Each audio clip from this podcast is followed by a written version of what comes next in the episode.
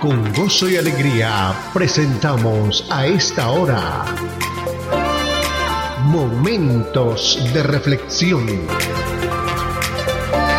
A cargo del pastor Misael Ocampo Rivera. Bienvenidos a Momentos de Reflexión. Hola amigos, buen día para todos ustedes. Nuestro salmo del día de hoy, el Salmo capítulo 22, verso 9 al 18 el corazón de Jesús. Pero tú eres el que me sacaste del vientre, el que me hizo estar confiado desde que estaba a los pechos de mi madre. Sobre ti fui echado desde antes de nacer.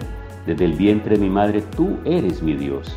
No te alejes de mí porque la angustia está cerca, porque no hay quien ayude. Me han rodeado muchos toros, fuertes toros de Bazán me han cercado. Abrieron sobre mí su boca como león rapaz y rugiente. He sido derramado como aguas y todo mi hueso se descoyuntaron. Mi corazón fue como cera, derritiéndose en medio de mis entrañas. Como un tiesto se secó mi vigor y mi lengua se pegó a mi paladar. Me has puesto en el polvo de la muerte. Porque perros me han rodeado, me ha acercado cuadrilla de malignos, horadaron mis manos y mis pies. Contar puedo todos mis huesos, entre tanto ellos me miran y me observan. Repartieron entre sí mis vestidos y sobre mi ropa echaron suertes. El corazón de Jesús. Ese es el tema. Este salmo de David presenta un rompecabezas. Las manos y los pies del salmista han sido atrapados, según dice el versículo 16. Sus huesos han sido expuestos, dice el versículo 17. Y sufre una deshidratación mortal, declara el versículo 15.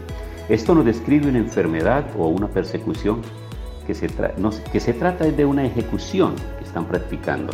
Nada semejante a esto le sucedió a David y los lamentos acostumbrados en busca de justicia están ausentes. Es como si se tratara de un castigo que aunque no era merecido, sí fue necesario. Pero se está refiriendo obviamente a Jesús. Por eso se califica este como un salmo mesiánico. Eh, por eso este salmo nos está llevando a entender esto. Jesús comprendió que este salmo anunciaba su muerte. Mateo capítulo 27, versículo 46. Aquí por tanto tenemos algo notable, una perspectiva del horror y la agonía de su corazón descrita por Jesús mismo. Este salmo nos lleva a nosotros a entender el sacrificio de Cristo, lo que va a pasar con Cristo. Mira cuántos años antes del Antiguo Testamento, mediante este salmo profético, David está anunciando lo que le va a suceder a Jesús. Interesante, ¿verdad? Yo amo la palabra porque la palabra es la sabiduría de Dios expresada, el conocimiento de Dios expresado, la revelación de Dios para que nosotros podamos entenderla. Así que la palabra del Señor hay que entenderla con ella misma, ella se explica sola. Lo del Antiguo Testamento lo entenderemos en el Nuevo y el Nuevo lo entenderemos cuando hemos leído el Antiguo. Por eso no podemos hablar de, de partes, que solamente me interesa el Antiguo Testamento y no me interesa el Nuevo. Estoy mal. Que solo me interesa el Nuevo Testamento y el Antiguo Testamento no me interesa. No. Hay quienes enseñan que ya el Antiguo Testamento no tiene ninguna, ninguna vigencia y ningún valor. Están equivocados. Tienen una hermenéutica completamente errónea.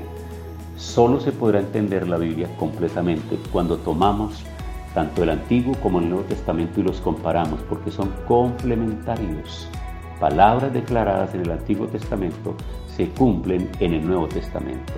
Palabras del Nuevo Testamento, episodios del Nuevo Testamento, profecías del Nuevo Testamento se entienden y se aclaran y se pueden comprender cuando se busca que fueron declaradas desde el Antiguo Testamento. La tipología, la vida de muchos de sus personajes que aparecen allá, los lugares, las situaciones que se presentaron, las cosas que Dios permitió, lo que Dios le pidió a los hombres en el Antiguo Testamento, aquellos que se acercaron a Él, lo que ellos hicieron para ofrecerle a Dios en gratitud, todo eso suma y viene a ser un paquete extraordinario para nosotros en el día de hoy, para la iglesia de hoy, para el pueblo cristiano de hoy, viene a ser un regalo extraordinario. Es que nosotros no valoramos esto porque tenemos la Biblia completa en este momento la tenemos en las diferentes versiones.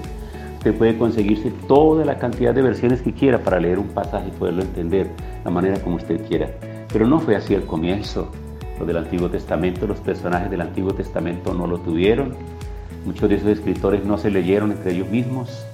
El Nuevo Testamento incluso, ustedes saben perfectamente que arranca la era de Cristo, empiezan los evangelistas a escribir mucho tiempo después y cada uno de esos relatos. Y esa es la riqueza de la palabra cuando la vemos de esa manera, de cómo ellos pudieron aprovechar cada parte que tuvieron a la mano cuando el Espíritu Santo les reveló y quizá en algún momento pudieron leer algo pero eso es extraordinariamente poderoso cuando lo miramos de esa manera. Así que nosotros hoy al tener la Biblia completa simplemente buscamos lo que se llama una concordancia qué versículos concuerdan. Y hay unas Biblias que están muy bien editadas, muy bien organizadas, porque ahí frente o debajo de cada versículo colocan la referencia bíblica donde se repite o encuentra algo parecido. Así que de esa manera nuestra Biblia nos permite a nosotros ir caminando en el estudio de la palabra para llegar a encontrar ahí a eso. Por eso es importante tener en cuenta esto. El corazón de Jesús fue revelado desde el Antiguo Testamento.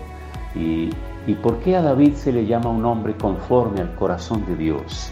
¿Por qué a David se le llama un hombre conforme al corazón de Dios? ¿Y por qué de la descendencia de David será que viene el que va a reinar, el del trono eterno y para siempre, que es Cristo Jesús? La gracia poderosa del Señor se revela y esta palabra que hoy nos trae David, el rey David, a través del Salmo 22, nos muestra a nosotros la realidad del corazón de Jesús de Jesús cuando, yo cuando venga a la tierra, cuando se haga hombre, cuando nazca entre los hombres, crezca y ejerza el ministerio. Y ahí vamos a darnos cuenta que estas palabras que Jesús dice en su ministerio y que dice en la cruz han sido reveladas ya en la palabra en el libro de los Salmos. Maravillosa palabra. Quiero que en el día de hoy tomemos tiempo para orar, para dar gracias al Señor, porque necesitamos un corazón cercano al corazón de Jesús. Necesitamos un corazón que cada día se acerque a Dios, reconociendo que le hay y que es galardonador de los que le buscan.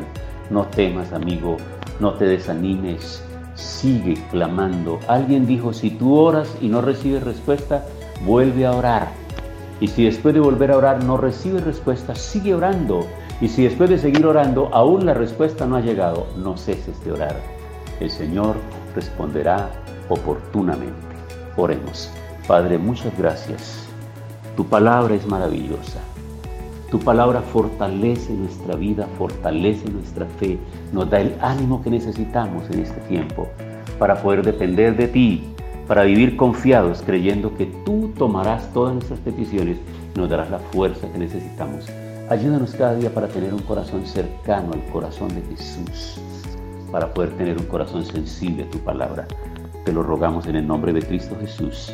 Amén pasó nuestra cita diaria. Momentos de reflexión. Momentos de reflexión.